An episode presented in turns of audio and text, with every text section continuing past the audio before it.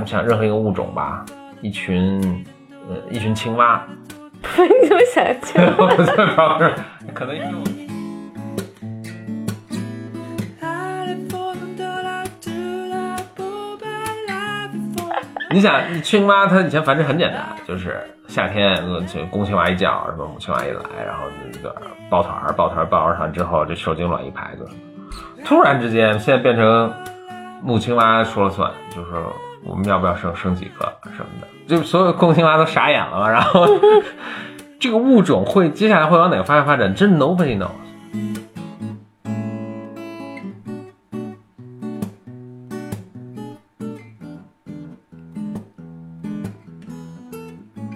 Welcome to another episode of Blow your mind，两个人的公路博客。大家好，我是风风风，我是简丽丽。又一期呃 Blow Your Mind 哈。是的，今天很不一样，嗯，这个有什么不一样呢？开始前，我想先说几个事儿了。一个是，就 Blow Your Mind 有一个，呃，有一个微信号，这个微信号的大家要加这个微信号呢，就搜 B Y M Radio，B Y M R A D I O。那我们有新的节目呢，会通过这个微信号推送，这微信号叫什么呢？B Y M 叫 B Y M 两个人的公路博客。嗯，我觉得大家搜 BYM 吧，就是最简单，或者 BYM Radio，啊、这个是收听咱们节目最直截了当的方法。嗯，还有一个是咱们上期播客说了一个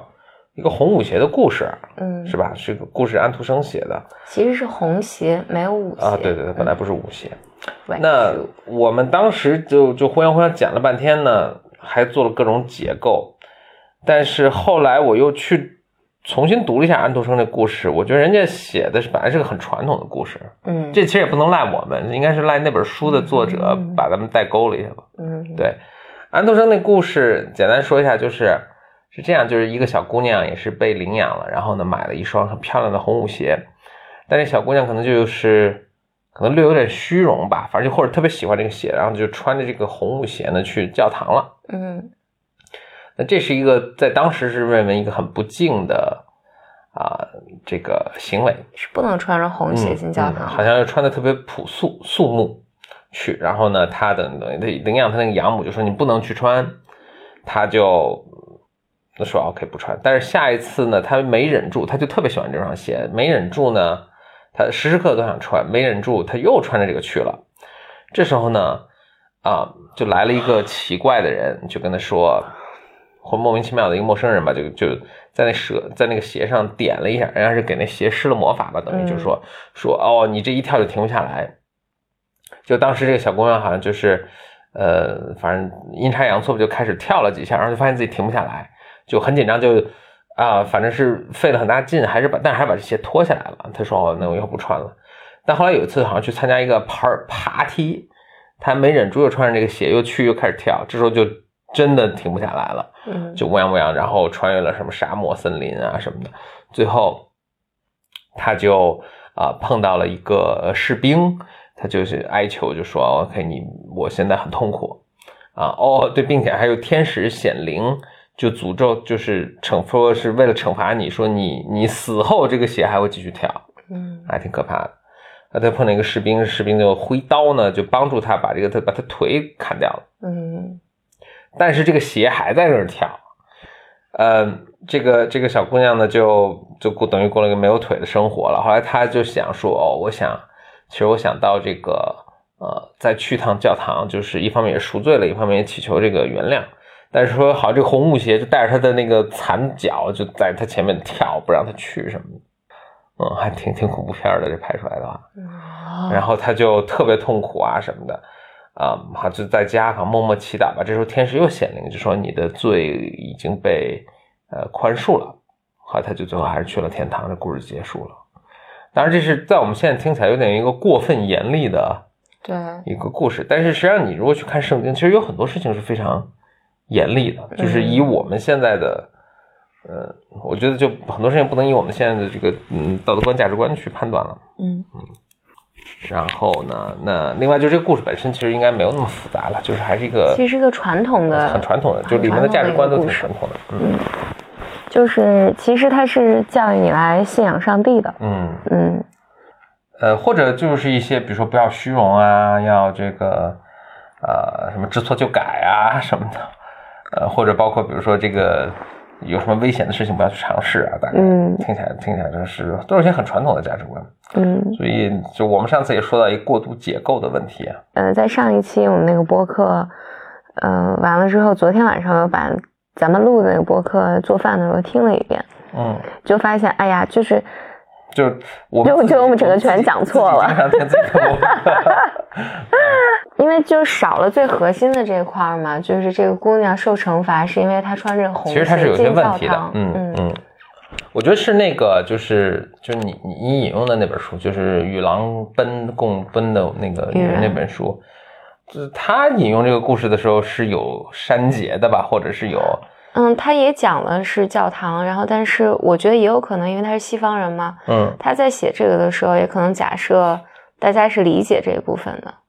嗯我觉得他是他还是把这故事这故故事新编了一下吧，就是最终是要阐述，就就这也没有问题，我也不是说他做有问题，但是就是说每个时每个朝时代的人，大家都会自己把这故事重新。解读一遍，啊，解读一遍，然后这个故事也是个活的个这个东西嘛，它是对不断的在各个时代这这个背景下被被重新的这个编纂，被重新的解读，嗯，所以就解读到他那儿就变成那样喽，就变成了跟女性有关的，嗯，对，更像是借着那个故事来来讲他想讲的东西。嗯。嗯。嗯。哎，说到这儿我就想起了一个，就我今天跟你讲一个故事，是我也是听个 podcast 来的，就是说美国一对夫妇，就是他们啊、生了个女儿嘛，嗯。但是这个夫妇其实他们一个特别强烈的一个呃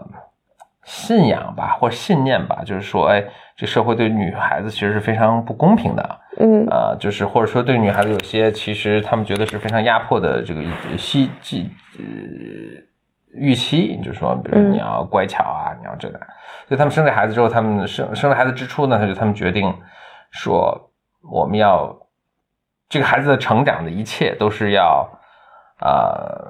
这个中性的，所以给他买的衣服啊什么都中性啊等等的。然后这这这这个 podcast 我觉得还挺逗的，就是等于讲述了他们就是把他们抓过来做了采访，就简包括这个孩子啊，孩子因为采访他的时候，这孩子已经十几岁了，要上大学了。嗯就说哎，他们这么去抚养这个孩子过程中遇到了很多的困难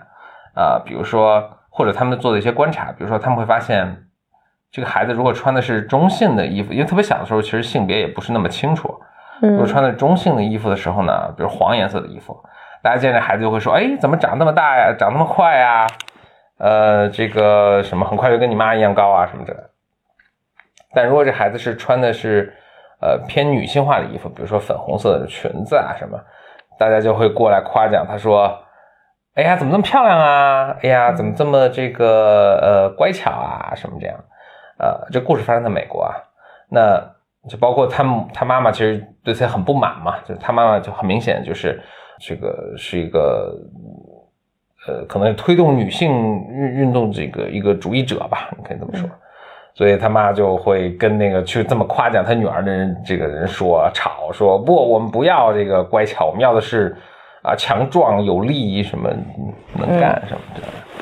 也很令人讨厌。呃，这不不咱们不评价了，我只是说就是反正有这么故事吧。然后我觉得还挺挺，我觉得还挺有趣的，就是女性的这个话题是，当然是非常在我们社会，就是不管中西方了，都是现在特别，嗯你说觉醒也好，说这个，嗯，哎，正好是我我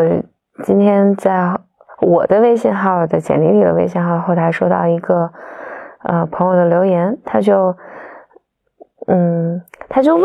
反正他总是问我一个问题吧，嗯啊、他就说他可能最早他接触女性主义是从我们几年前的知识派对里面讲女性主义来接触的，嗯然后这两年听我在讲播客的时候，总会讲到，就是，嗯、我我不喜欢某种女权啊什么的。嗯他就说还挺希望我能展开讲一讲的。嗯嗯，然后在这我就想做一个特别小小的回应，我觉得如果有机会的话，我们可以讲的更更深入一些。嗯我觉得我可能就整体上不喜欢的是，比如说，因为今天你也给我讲这个妈妈嘛，就是嗯为了，呃我不知道她为了避免什么，嗯，究竟她要避免的是什么？我听起来是他嗯想给他的女儿更多的机会，就不要他不想替他的女儿，或者让社会替他这个女儿做这个决定，就说 OK，你是乖巧仅仅是因为你是女性，所以你就要表现的很柔弱呀，然后要呃你要有美貌啊，或者你要乖巧等等的，啊、他觉得这个就特别不公平。嗯，然后我我觉得我可能不喜欢的是，我不喜欢的是偏执的那一部分，嗯。就是我一定就有点像，啊、我不喜欢我爸妈哪哪一部分，然后我就一定不要成为他，嗯。就有点像一个呃，这怎么这，或者用通俗点语言来讲，就是物极必反吧，嗯。嗯，就是过犹不及，嗯。嗯，就是他都会陷入到一个，呃就非黑即白，就是不是这样，嗯。就或者或者我觉得，比如说你说女生一定要是温柔的、懂事儿的、善良的，和你说就你你你刚举那个妈妈说你不要夸我女儿漂亮，是嗯。漂亮懂事儿，你就我们的女儿是 strong 的，嗯特别强壮，就是你非要把它扭成另外一个极端，我觉得也就是也很过分了。就是两两个本质上是一样的，就好像你一定要成为你父母，或者你就无论如何就是不要成为你父母，它都是一个你对这件事情的一个反应。嗯就是这件怎么讲？就你你没有消化这件事情嘛，所以你还是被那件事情所控制的。嗯嗯，所以我我觉得可能我比较喜欢的女性主义，就是本质上是，我觉得包括这个妈妈这个我同意了，就是你应该给孩给孩子更大的选择权，嗯但是它不是在一个僵硬的，比如说别人来好心夸你的女儿说，哎，你看女儿真好看啊，或者嗯你挺乖的，勃然大怒就勃然大怒，这没必要嘛。嗯就是这反而我觉得你一定要抹煞，他反而做的是我觉得抹煞了这个女孩的一部分，以及甚至你否认，就怎么样，你否认现实环境中存在的东西。你要真的有好的适应的话，你必须要能认识、理解和接纳，就是现实中它就是有这样的困境。然后最后我选择怎么做，然后以及面对这个选择所带来的困难，但你不能假设或者我就一定要创造一个绝对公平或者绝对真空的环境，因为这个本质上它是不存在的。是嗯就就对作为对这个母亲的公平了，就是我我觉得我刚才说的可能也嗯稍微有有失偏颇，就我觉得这个母亲就或者他们父母吧，呃，这个节目里说的这个父母，我觉得他们还是非常非常小心的，就是说，也不是说你一定要就强壮了，就或者就这样，嗯就是呃，而是就是让这个姑娘自己去选，所以他们就非常小心，就是他妈妈也强调，就是说，如果她真的就是想去选一个特别女性化的，比如衣服啊什么的。我我是觉得他内心还是有东西的，他就会说，那我会跟他好好谈一谈，他为什么要这么选。那我说，那人家选选，你为什么要跟人谈一谈？那这个不说啊，但即使他真的是做到，就一视同仁，非常公平，就是说你选什么都行，但是我就是我把这个社会对你的期待完全给你隔离开。其实这个做法本身，我也稍微觉得要，我也不是我稍微觉得，我还是觉得要很谨慎的，因为嗯就像你刚刚说，人都不是真空中成长起来的，就是。那你比如说，那你为什么就说，我就我说的非常极端了，但是这这也不是一个 最最有效的一个讨论方法，但是我只是想做一个极端的，比如说思想实验，就是说，那你为什么不把它完全跟其他人隔离开？你让他自己发明语言呢？就是嗯就是因为我们的成长，你明显人作为一个社会动物，你明显是从你周围的社会环境中生长起来学习很多东西的，就 take 很多 clue 的。比如说，我们如果没人教的话，我们就是不会说话的。对，那你说说话这个东西是肯定是后天形成的，那语言里面那就对你的各种明示暗示就太多了，那你怎么办？你要清理出一个特别干净的一套语言去跟那就那就就就就非常不现实了。对，呃，而且就是就包括什么是对，什么是错，这个五人都是没有可能不见得有概念，你都要从你的社会中环境中去学习，的，而且没有嗯一个绝对的答案。我觉得我可能不喜欢的，我不喜欢的女权，所谓的女权吧，就是不喜欢她的，会不会有人骂我？或者我并不是不喜欢女权，或者我觉得是大家对女权理解不一样了，就是我不喜欢的是有绝对的对和绝对的错，嗯就好像你，就比如说女生一定要一定要怎样怎样，然后这个才是对的。我因为我觉得在不同的文化、家庭、社会背景下面，就是这个你这个所谓好或者对是有很多层次的。如果你说只有这样是对的，那其实和就所谓你要反抗的那那个，就说你要打倒的这些人，是是没有区别的啊、是没有区别的。所以我觉得本质上它其实就是你作为一个人，你想成为什么就成为什么了。然后，但是但是我觉得同时你要你要知道的是，你就是会付出相应的代价的。我觉得那个那个节目其实它我觉得也探讨的挺好的，就是你怎么知道你想成为什么？对你想成为什么，就是那肯定意味着你你有一套价值观，对吧？你觉得什么好，对吧？我觉得创业成功好，或者我觉得呃这个为社会服务好，对吧？你这套东西也不是你自己从石头里蹦出来的想法，对吧？嗯嗯是也是你看了是，然后然后你父母给你灌输的呀，然后嗯甚至我们社会推崇什么东西，就是这都不是不是真空的，所以。嗯呃，如果没有这一套整个社会的影响的话，那一个人真是那就就没有价值观，没有什么，就是真我很难想象他是对，这个就回到我我就记得，呀我想想了好多东西。一、嗯一个讨论就是，嗯，就心理咨询，心理咨询有、有有的流派或者有的时候咨询师他也强调一个东西，就是就好像就咨询师要创造一个绝对安全和绝对纯粹的两个人之间的关系。嗯也很偏然后执啊。对，然后就是嗯，就不要有第三方任何的外界的信息或者这些打扰。嗯我觉得这显然就是一个，呃就我怎么讲？我觉得这是个婴儿婴儿的一个非常理想化的一个愿望，因为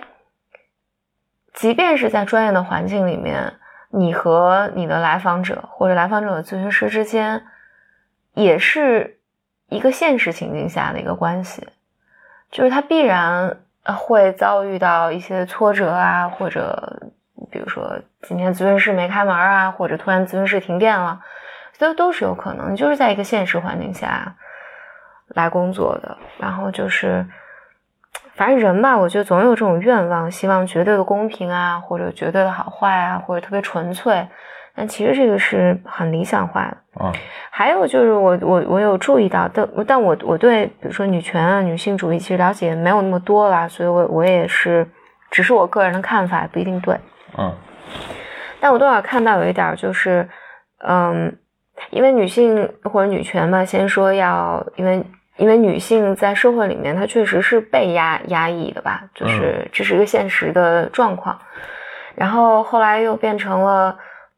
大家要为女性争取权益，然后争取争取，其实大家发现，其实我们争取的并不是，比如打倒男性或者女性要替代男性，嗯，然后其实争取的是说女性应该有自由、有选择。我们是，我们其实争取的是平权，嗯因为在这个过程中，你看到同样在这个社会条件下，其实不只对女性有压迫，对男性也有压迫。嗯。就是男对胖子、瘦子，什么个个个不够高，对人不够漂亮，都有压迫对。，那你你包括对于男性来讲，就是你，比如男性就得养家啊，然后嗯男性就得买房买车啊，嗯然后男性就不能哭啊，嗯然后男性就得就跟女生出去就就得买单啊。你说对，嗯男性他是有他的优势，但他也有他在就是所谓男权社会语境下他们所承担的一些责任。嗯我并不是说这个或者付出的代价，并不是说这个就是对的或者错的，而是它实际上我的理解，我更喜欢会把它理解为是个平权的其实是个平权的运动嘛，嗯就是每个人都应该是自由的，就是每每个人都应该有有享有权利。但是呢，女权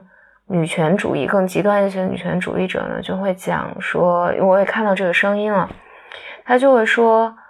你倡导平权是不对的，嗯理由是说你倡导平权的话呢，就否认了女性所遭遇的更大的不公和压迫。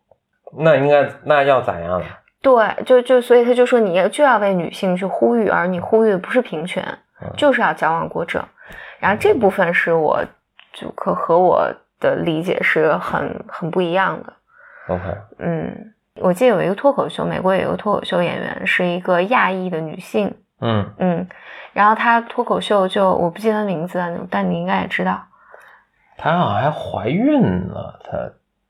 我我我也并不看脱口秀，但我知道有这这个人啊，我我看过，嗯就是这种片段，就是他，大家特别喜欢他，就是因为他讲的很多政治不正确的话，嗯他贬损亚裔啊，贬损女性啊，贬损呃男性，因为是脱口秀嘛，就是这种开玩笑啊什么的。然后大家其实说出了很多人们日常虽然有偏见，但是是一些就段子嘛，嗯大家特别爱看。但是呢，就我我记得有人讨论这个很有趣，为什么她能是一个亚裔的矮小的女性站在那儿说这些段子？嗯因为她说不会被攻击。嗯如果是一个白种男人站在那儿说同样的笑话，啊，大家觉得扔臭鸡蛋扔死他，就是你你居高临下，你你有种族优势，然后你看不起这个，你看不起那个，就就就都这这日子就没法过了。嗯所以你看，我觉得这就是对，包括我我在看那个呃呃，我最近在看《This Is Us》一个一个美剧，嗯。里面就是一个黑人男男男男主吧，还有一个白人男主，就是你看他们在这里面过程里面有好多这种，因为他们是收养一个黑人白人家庭收养一个黑人男生，他们就特别担心这黑人男生觉得黑人男孩感到不公啊，感到什么什么什么什么什么的，然后所以这个家庭妈妈就特别表现出来是特别偏心这个黑人男生。嗯所以反而是他家里面这个白，呃就是白人小孩儿，那个男白人的男生弟弟，从小到大都觉得自己被忽略了，嗯嗯，因为什么东西好的都不会给他，因为他是白人男生，就免得我给你了，让大家觉得我在歧视那个嗯我领养的黑人男生。嗯就是，所以我我觉得所有的事情，我觉得还是东方吧，或者中国人这种哲学思想好一点，就是这种怎么讲，就就我们要一个顺应自然对对对对，嗯就顺应自然，嗯就是。他你生下来是个女生，大家这社会环境就给你粉颜色衣服穿，你就穿嘛。嗯。但穿你可能穿到但什么是自然？这个就我觉得焦点也在于，就是什么是自然就很难说。就是说，比如说粉颜色，或者女生她会，嗯，就就说粉颜色吧，就这种颜对颜色的偏好，那大家就会说，比比如有些自然是这真的是看得见，你也你没法说，比如说。女生平均来说，女生的比如说个头会比男生矮一点，嗯。比如说上肢的力量会没有男生那么大，嗯。这个可能真的没办法，这个就对就这这是生生理决定。但你你说他喜欢粉颜色，这就不好说了。我记得他们以前还讨论说，呃，比如说刚生出来小孩，可能就是他刚刚，嗯，就岁数还很小的时候，什么男生就喜欢男小孩就喜欢玩卡车，女小孩就喜欢玩布娃娃。嗯那他们就有这个研究结果，然后又有人去研究说否认这个结果，说这个结果是完全都是还是，就是说在这个年龄的孩子已经被社会化了，就他已经学会了说男生应该去学这个，所以这个其实不存在的。那是不是存在？就这这真没法说这个。这这个确实是没法说，然后嗯但是，但这个是这么多年或者这个整个人类他就是怎么讲传下来了嘛。但即便是我必须要说，那即便是有些女生她被培养是粉颜色的，嗯但是她长大之后，她仍然说我不喜欢这个颜色。我比如我要选择做一个男生，或者我嗯我选择我爱卡车，我那个什么，就这人是有主观能动性的。对，但是就说你给他多大的余地了？那比如嗯说，反过来这样啊，女女生真是不不不太好。但是我作为男生的话，那是，但比如说，我能想象是不是有很多男生其实很喜欢粉颜色的。嗯，就就就就就就回到说，你就对嗯男生的不公，就是尤其这对夫妇，他们后来又生了个男孩儿，嗯，就他们也用同样的方法去啊、去教育他，教育这个男孩儿。后来就是好像是，反正家里想买个自行车，就给小孩玩儿嘛。大家对买什么颜色简直就是我天吵翻天。就本来想买个蓝色的自行车，后来大家说这个蓝色自行车太难哦，太男性化了。你看这就日子就没法过了万一。万一我们家这个小男孩他喜欢粉色怎么办呢？最后就反正商量了半天，最后买了一个自行车，上面是不是全蓝的？有些蓝条。反正我觉得这样过的是挺累的，就是就是对，所以公平可能是一个要付出很大对，因为他代价的一个因因为他要他要，比如说他他要上学，那学校里面哦。他们就没把孩子送学校，全都 homeschool 的，就父母教的他们。这个就不 practical 嘛，就是那他早晚有一天要进入到社会里面。那你怎么？那你也许说，你可能反过来就说他们是时代的先驱嘛？就是我，我其实更更赞同你的观点了，就是嗯嗯 obviously，、但是就是，但是我也我也想，因为他没在这儿去去辩护自己的观点嘛，我就替他们辩护。就是也许他们是时代的先驱，就是他们看到了我们没看到的东西，他们就好像看到了，他们就好像那些美国最早一批什么废除奴隶制的那个，或者起来抗争奴隶制的那些英雄们。对，当时也很多人不理解他们，嗯但是我们现在看起来就说啊，这些人是其实高瞻远瞩的，当然有可能了，是？吧？不排除这个可能是性。，所以我们就也有可能我们真的就被自己局限，所以他们现在就说那些学校太不好了，就没法送学校。也许可能这样，他们这样人多了哎，那那那这么说出现一，批学校，可能就是专门就是说，OK，我们全是叫 gender neutral，对嗯这么说来，我觉得我从小到大上的学校都非常 gender neutral，啊，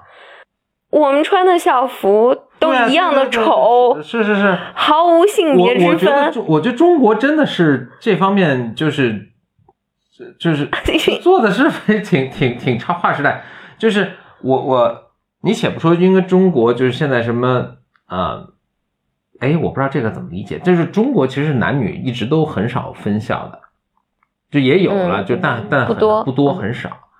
然后我后来，比如说我去了新加坡，哦，男女分校就很常见，甚至是常态啊。嗯然后另外男女穿的完全不一样的校服，嗯而且我觉得他这个校服是稍微更，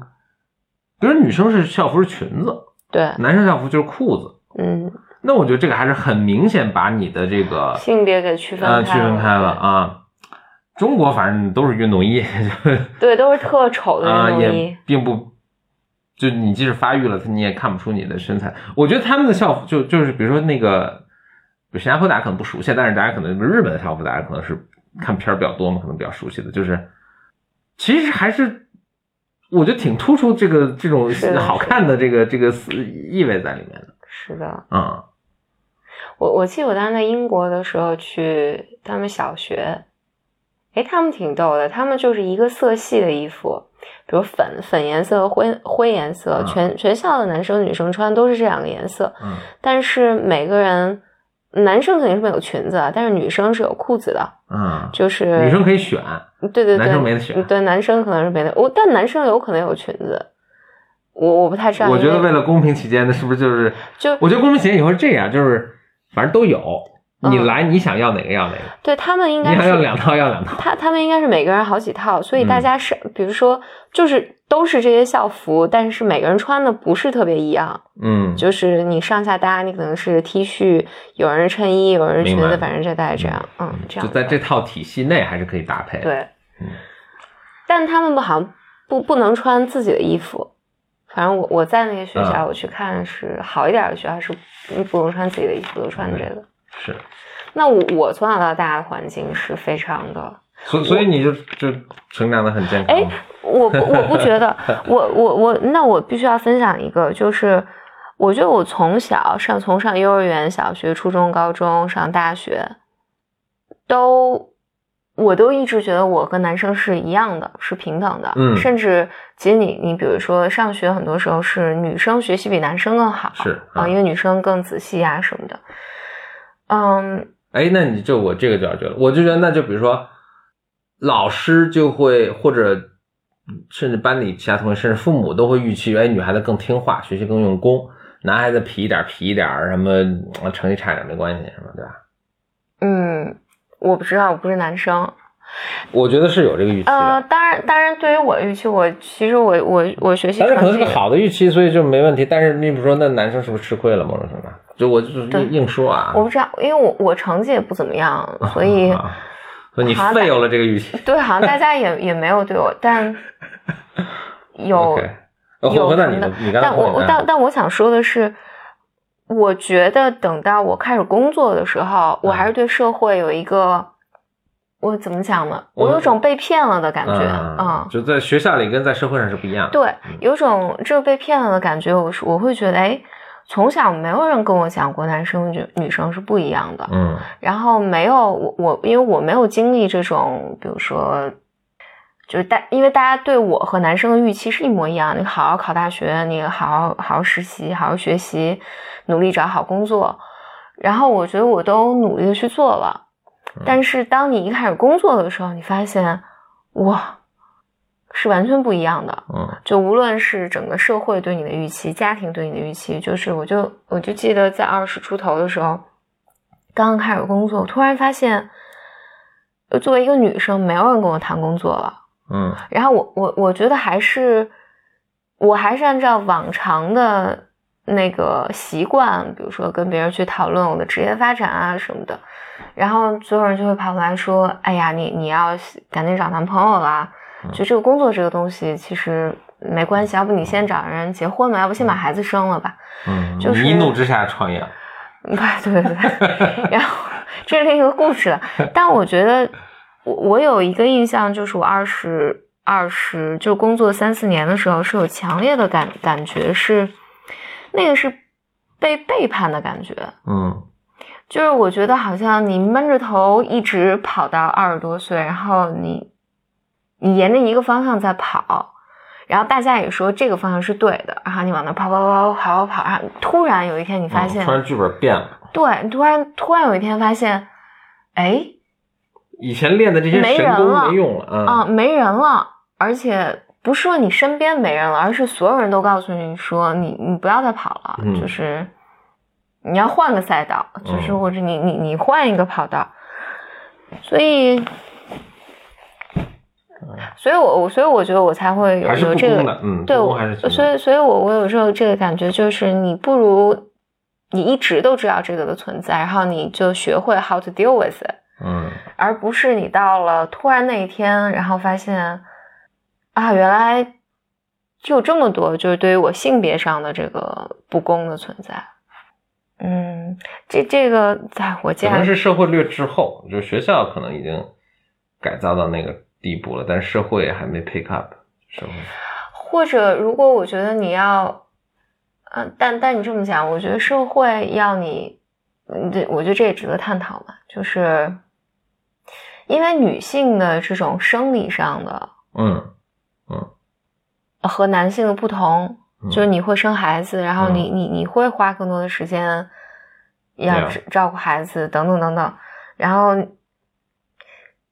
这种不同就是一个客观现实，嗯嗯。嗯对，那就是一个客观现实，或者整个社会文化背景，它就是个客观现实。就是你，我想说的可能是没有一个绝对的，那客观现就还是说，比如客观现实是固然客观现实，但是可能比如说以我们现在的价值观和这种嗯什么，就是客观现实也不见得就好，对吧？你比如说，嗯就是人来说，有些人更强壮，有些人更瘦弱。那客观现实就是这个强壮的，如果这个强壮的人去把这瘦人打一顿，这瘦的人没办法，嗯或者他把他这个壮的这个人把这个弱的这个人的东西抢走了，他也没办法。嗯哼，那这个可能甚至就是，比如说五千年前这或者一万年前，这个就是当时的社会规律了。嗯但是我们人类集合起来，大家讨论一下说。这不是好的事情，嗯所以我们制定法律什么，就说，哎，不管你是强壮的、瘦弱的，那都是平等的，你也不能去抢他的东西，嗯你要去抢就要被制裁，嗯，对？吧？嗯所以这是客观现象，但是被人类的什么给人类的，你可以说文化的进步给克服了。嗯嗯，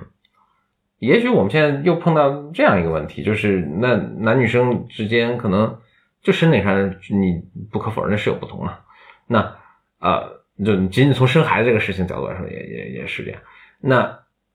这也是个客观现实。那我们是就允许它的存在，觉得这是 OK 的，还是说我们说这个其实是一个不好的事情？我们要用什么科技的手段？我们要现在社会价值观的手段？对，让男人生孩子，对，就是我们去尽量弥补这个，或者尽量填补这个呃的不同，嗯，没没法讨论了。我只是就给一我个不同我知道，的观点我知道，，就是嗯，嗯不知道，嗯我我觉得，我觉得它是值得去 work on 的，然后它也不会有一个单一的好的解决办法，嗯嗯所以，所以我可能想说的是，你，哎，所以这么这么想来，就特别极端的说，这么做就是错的，这么做就是对的，它也是一个推动事情变化的力量，你很难说这个就是有问题的，嗯就没办法。我觉得人类就是只能就是再再花几百上千年去这个把这个事情搞清楚了。就是那个，我那天听了一个，就是呃，所有反正我我听过好好多不不止一个人说过这个事儿，就是说，你看避孕这个事儿啊，嗯存在可能也就呃我不知道几十年一百年。其实真正避孕的那个，比如在美国，他们就说这个避孕药 the pill 这个的流行，可能就是六七十年代开始嗯大面积流行的。这个是一个你从人类进从任何一个物种的进化角度来说，这是一个惊天动地的大地震，就是突然之间，就是你能控制这个了，并且，呃，其实你这么看，控制权是在女生手里，就是嗯女生决定我去吃那个避孕药或者不吃，就是我想生生，我不想生不生。突然之间，这个你可以做这个决定，然后并且这个决定是在女孩子手里，这个对人类社会的影响，我觉得真的是得可能得花个什么三五百年才能。知道，对对对对对，我们现在就觉得好像我们已经，就比如我们现在家庭会是什么样啊，我们现在对抚养孩子的这个什么会怎么样，我们现在觉得好像我们已经搞明白了，其实是完全没有搞明白的。你想，就是多少千年，就是我们就是来孩子来上帝的礼物，对吧？该生就生，该生就生，然后毫无控制，然后这个一个一个呃适龄女性一生可能她生这七个八个十个孩子，嗯。现在突然 birth control 这个 the pill，然后这个这个选择的权利在女性的手里，我天，这个这个是一个非常大的一个调整，这个调整会最后调整成什么样，这真 nobody knows。嗯你你可以想象一群，嗯，咱们想任何一个物种吧，啊、一群呃一群青蛙，你怎么想青蛙 我在旁边，可能因为我们之前想讲的故事，你想，青蛙它以前繁殖很简单，就是夏天公青蛙一叫，什么母青蛙一来，然后这这个爬抱团儿，抱团儿抱完团之后，这受精卵一排就是。突然之间，现在变成就母青蛙说了算，就说我们要不要生生几个什么的。嗯就所有公青蛙都傻眼了嘛，然后 这个这个物种会接下来会往哪个方向发展，真 nobody knows。也许它会啊、你就比如青蛙以前走的路线是那种，就是我们生好多个，然后生几万个，然后火一个什么，对吧？也许他们完全改变这种物种策略了，也许他们这个物种就出了很大问题，我走这条路走不下去了。或者也许可能什么都没发生，然后就大家混乱了两两三代人，然后两三代青蛙，然后大家就说哦，其实跟以前还是那一套。你说 nobody knows，但是你可以想象的，这是这是他们的呃物种传承的这个呃规律中的一个极大的，就火山喷发的一个大地震。火山喷发的大地震，这什么比喻？但是，anyway，就是我我们还在这个地，我们还在震中。嗯我觉得这我们现在整个就是你不管东西方啊，就是哎，女性的这种这个觉醒啊，权利的这个争取啊，甚至有些方法，我们觉得也啊，这是正确的事，该做的事情嘛，我们也不太确定啊，都不太确定。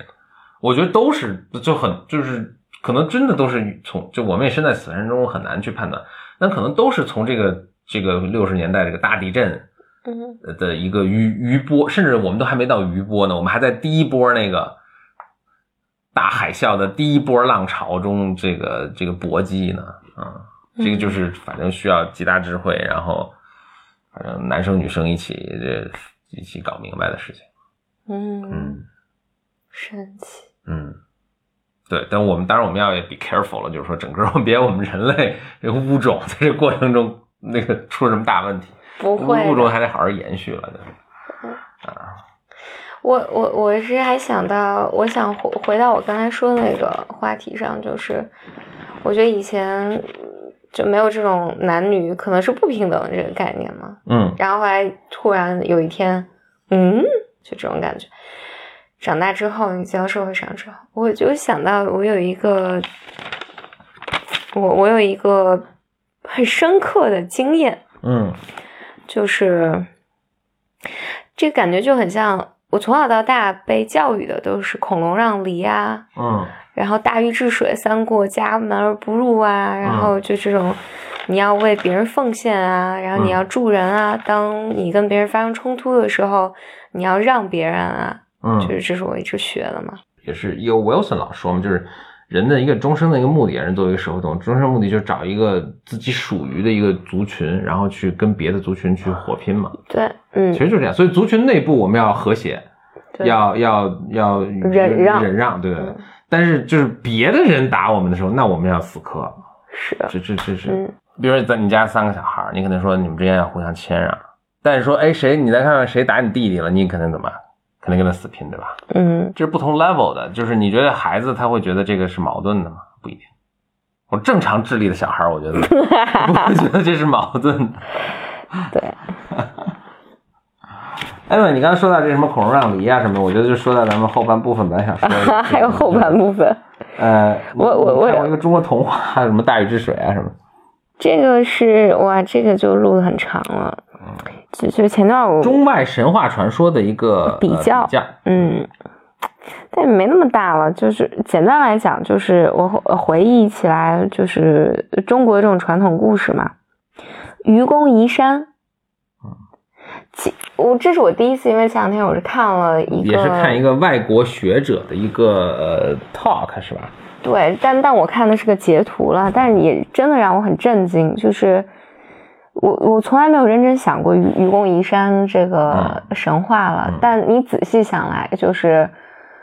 哎，他为什么要移山啊？他家门口有一个山，但他他每次要出门或者干嘛都要翻过这个山，反正就很麻烦 就。他不可不愿搬家，然后然后于是啊他就把这个山给挖了，而且子子孙孙无穷这匮也，也破坏环境，我 就是你仔细想想，这事儿确实是 又偏执，然后也不是很聪明。确实很奇怪，就正常人的思维，这难道不是那我搬个家吗？嗯是是是，嗯但他不，他我要把山搬了，嗯，而且我子子孙孙要跟那个山拼，都要跟这个山拼了嗯。啊、嗯。然后，而我们学他的时候，他是一个好的精神嘛，嗯。就是一个执着的不不服输的精神。然后你你你相比较，就是有有还有几个，就是精卫填海，就是一个女孩被淹死了，化成鸟，然后我就要把这个海给填上。对他的，当然我记得他的目的说是为了让这海不要再淹死别人，对对对，这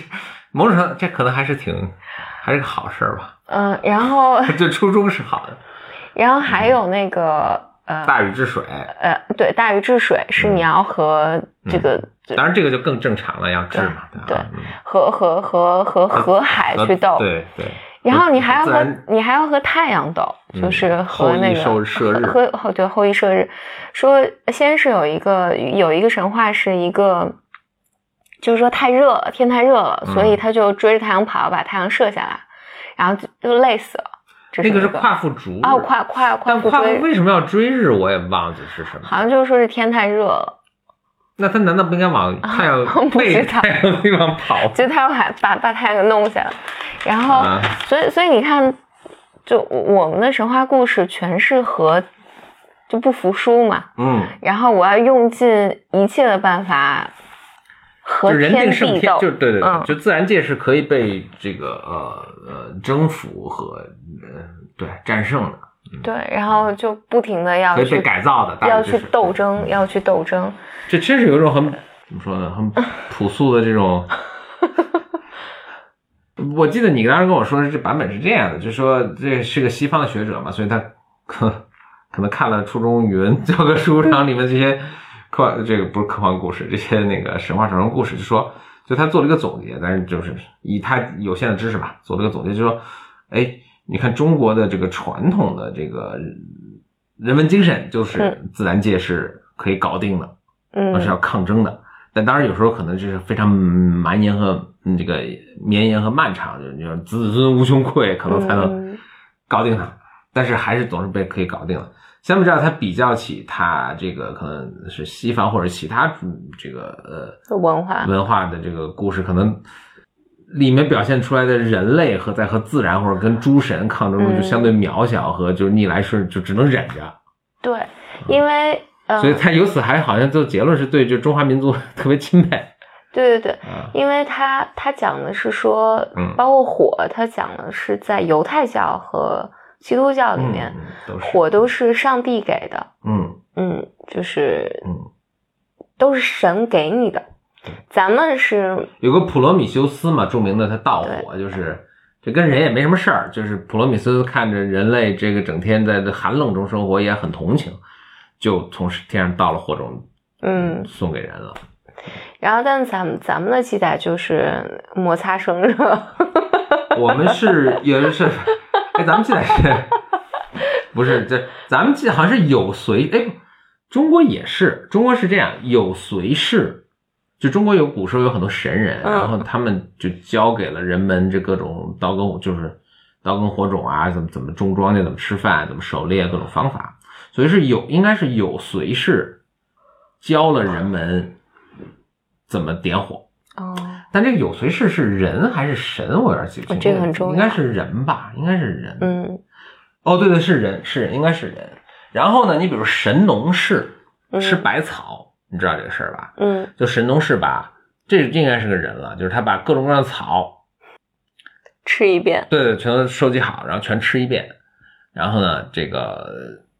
就告诉大家哪些能吃，哪些有毒，哪些有药性什么的。他为什么知道他是人呢？就是他有一次吃了还真中毒了，然后自己快都不行了，快。正好他前两天吃的另一个呢是有解药的功能，然后他赶紧说：“你给我吃那个。”然后人家把那个给他吃，然后他自己把这化解了。所以他就吃了好多，然后所以这个是人。神农氏有随氏，反正还有什么造字儿的，嗯，什么造车的，对，咱们都是人，都是应该都是人干的。所以你看，所以我我三皇五帝啊，应该都是人。我我这个事情还没有想明白，但我就先扔出我这个想法来，就是，所以我们的故事里面，我们一直是和天地就比我们大得多的东西在斗争。嗯但是你看，在愚公移山里面，我要搬了这座山，嗯但是呢，而且同同时说子子孙孙无穷匮也，嗯，就是我的子子孙孙都会因为我，嗯嗯，都会听我的来干这件事儿。设计好了这个职业发展路径了。对对对，他生出来就是为了 对，来跟这个山对着干的，嗯所所以所以所以我们的话就很有趣，因为我在想，哎，我们既然这么鼓励我们与天斗、与地斗、与那些特别大的东西斗，嗯然后但是我们又。对，但我我就觉得愚公移山这埋了一个非常有趣的东西，就是子子孙孙无穷匮，就很逗。我觉得是很很有趣的事儿。行，那这个就是啊、跟大家分享几个有趣的事儿啊，那就准备结束了。好的然后我在一开始我说今天这个很特殊，为什么呢？为什么特殊？因为我们是在凌晨半夜录的，嗯嗯，是。那个现在两点了吧？对对对，嗯结束前我还有几个事儿想跟大家说一下。一个是我想读一下咱们一位那个听众发来的那个呃发来的话，好的他就，说接下来是自恋的时间对对，他间。就说啊、说听了咱们的 BOM 的节目嘛，然后他就是有感想，他觉得咱们节目呢是以下是原话哈啊、叫敏锐但不唯精英论，关怀但不鸡汤，有批判但不刻薄，还有点悲观的乐观，呃。前面三条我觉得都是就是没有疑问，应该都是正面的最后说这个悲观的乐观就稍微不知道了。哎，我我我我最能理解的就啊是这个，吧？你嗯，就像你老说的什么废墟上的城堡一样，是吧？废墟上的荣耀，啊，嗯，但我觉得是大悲，你才能嗯。就是慈悲，最终是慈悲，啊所以他，yeah，嗯，当然这是个另另一个话题了。不过谢谢这个听众了，给了我们很好的心情，是来自豆瓣儿的一个很大的很大的对夸就是我们奖。看了当然非常就是开心了，所以我也会特别抄在这边，然后想到这次录。我们决定，我们决定把这个作为我们努力的方向。嗯，对，我想最后说一下，就是我一个感想啊，就是呃，可能还回到知识付费这个话题了。我们这最近也老在谈论探讨知识付费这个话题，包括几期 BOM 也都是在说这个事儿。我就咱们讲红舞鞋这个，就后来我就去想了那期录的特别欢乐嘛。我想其实其实就你你你你老跟我说的一个，就是人没有人听道理去听讲大道理，能够有什么领悟啊、醒悟啊什么。其实大家是听故事，听故事，为什么故事给你情感？但我觉得故事不仅仅是给你情感，它给你一个呃使用场景，明白我意思吗？就是说，嗯你给我讲一个道理，说你要是忍让，我我其实还是说，从什么情况下我应该忍让，有什么情况下不忍让，下次我可能就完全忘了这个事。那你给我讲一个故事哦，恐龙在这情况下让个梨，那下次我吃枣的时候，我可能 把糊吐出来给你。当然，这是一个非常机械的呃例子啦，就是，但是故事给你一个使用场景，它把你这个这个道理真的放到这个一个生活情况中去，这样你下次真碰到一个肯定不会是完全一样的情况，但是你才会真的会说，哦，你看人恐龙做的这么好，就我虽然做不到的，我也可以想想，对吧？所以，所以我觉得就是，你看古今中外，真正讲、真正改变人，的大教育家什么的，我觉得你最后一看都是都是讲故事。嗯佛祖整天讲故事，对吧？佛祖讲舍身饲虎，对吧？老虎什么，佛祖讲嗯这个什么这个呃，哎呀，就是没读过什么佛祖讲的故事，但是佛祖讲过很多故事啊，这样。然后那个耶稣也爱讲故事，对吧？就是苏格拉底讲故事吗？苏格拉底倒真不讲故事，所以他死了。呃，不是，大家都得死，就是那个他应该也讲故事，也讲故事啊，就是或者或者我们记得最清楚的都是这个故事都是故事，嗯嗯。嗯，所以我觉得就是那些就真正可能有智慧的人，所以我现在在想，其实可能真正那些特别有智慧的，你说呃教育家也好，艺术家也好，他其实都是不是说 OK，我观察到一个生活中的一个规律，一个道理，我去跟别人讲这个，no no one gets it，对，然后也 no one cares，人们既听不懂也不关心，嗯所以我就去讲一个故事给大家听。故事就是从小孩子到老人，对他的其实催眠治疗，催眠治疗啊就是讲故事，它其实讲很多故事，就包括埃里克森，它里面就是有有一个非常啊、怎么鼻鼻祖或者反正就是嗯现在很多那就是总是催眠里面有流派，埃里克森的流派。嗯我看他的书的时候，他做的案例，嗯我经常觉得妈呀，这在干嘛？嗯嗯，就是他会跟这个妻子老和先生说，你们俩去上山，到那后面山上捡块石头回来，嗯嗯，或者你突然看他说开始说一些觉得和你不相关、不相干的话，但是他会讲一个故事，，yeah，嗯，为你为你讲一个故事，嗯。对，所以我我我也是觉得，就是最终你的这个 message 能够传播的广啊，或者真正被人们所听懂啊，或者真正改变一些人们的这个嗯行为啊想法，嗯，最最高明的手法就是把它埋到一个故事中去，然后你你就去讲呗，嗯写下来也好啊，你录个播客也好，你拍成个电影也好，嗯所以就是你你看，其实，嗯，什么哈利波特，就是所以所有小孩都爱听故事嘛。然后所有文化也几乎，不管有没有语言啊，呃，就是有没有文字啊，什么，几乎都是从这种老人给孩子讲故事，父母给孩子读故事这种过程中，把这个他们这个他这个文化，他这个社会中觉得是正确的东西，什么是勇敢的吧，什么就是你怎么样过一个好生活，这种东西主要传传承下来的。没有人上来给你读一个什么课本说那个。过一个好生活三要素什么，这这这这这不 work，嗯，但是呢，我想说的就是，呃，所以所以我现在觉得就是就是现在特别流行的知识付费啊什么，这这个就是它，我觉得最终是会达成付费了，就是人们是会为这东西，那最终能改变人们行为的，可能真就不见得是这个，你可能只读一本好的小说，你你从中学东西会更多。但是呢，我就突然想，就是很有趣的或者略有遗憾的一点，就是现代文明的进步导致什么呢？有一大批学科特别重要，但是又没法通过故事去讲，比如数学，数学、科就或者科学什么的，这种东西没法通过故事去讲，所以就导致最后掌握它的人就很少。嗯。或者是因为它没法用通过故事去讲，就说明这个学科本身的一个很基本的结构就是不太适合人类大脑的，因为人类大脑就是去听故事对对对，啊，所以你这个东西不能放到这个故事的这个 framework 里面去，你这个东西就只能硬讲，硬讲就只能有一小部分人能够真的就付出了惊人的努力之后，嗯才能够明白，而且就是数学，你很明显 就是你不用那个忘了什么，就是这种东西是非常费劲的，是，嗯，考完试就忘了所以我觉得是不是就是人的这种前额叶，啊。就是负责这种逻辑啊思考的这部分，他的能力就是弱于负责情感的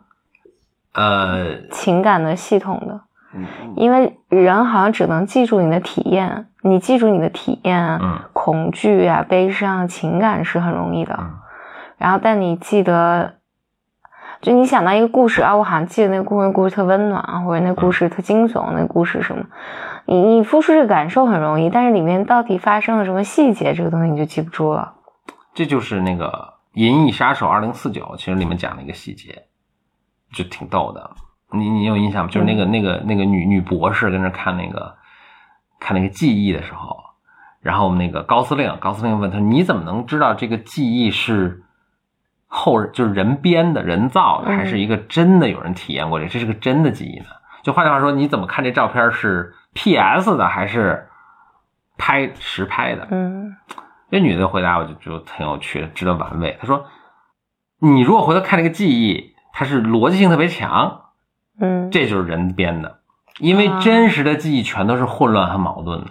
哦但是感情是真实的，我想就是很有趣吧？啊，我我我应该是你走神睡着了 当时，嗯，所以所以他就他通过这个去判断，就真实就是那种人造出来的记忆，PS 出来的东西都特别 clean，嗯就嗯是一条就过了。但真实的记忆全全是混乱。Anyway，就是这是我的一个感慨，所以我我也在想，就是我们以后，其实我们这播客，你你看咱们以前讲道理都是讲二十分钟我们就完了，那个，但是我们讲故事就能能讲很多，所以我觉得我们播客以后多多讲故事，因为这世界上数学数学教教材已经够多的了，我觉得但是好的故事永远不嫌多。嗯嗯，好。好的，好，那就欢迎收听，谢谢收听本期的这个 You Blow Your Mind 啊，别忘了关注 Blow Your Mind 微信公众号 B Y M Radio 一个词嗯， B Y M Radio，拜拜。拜拜。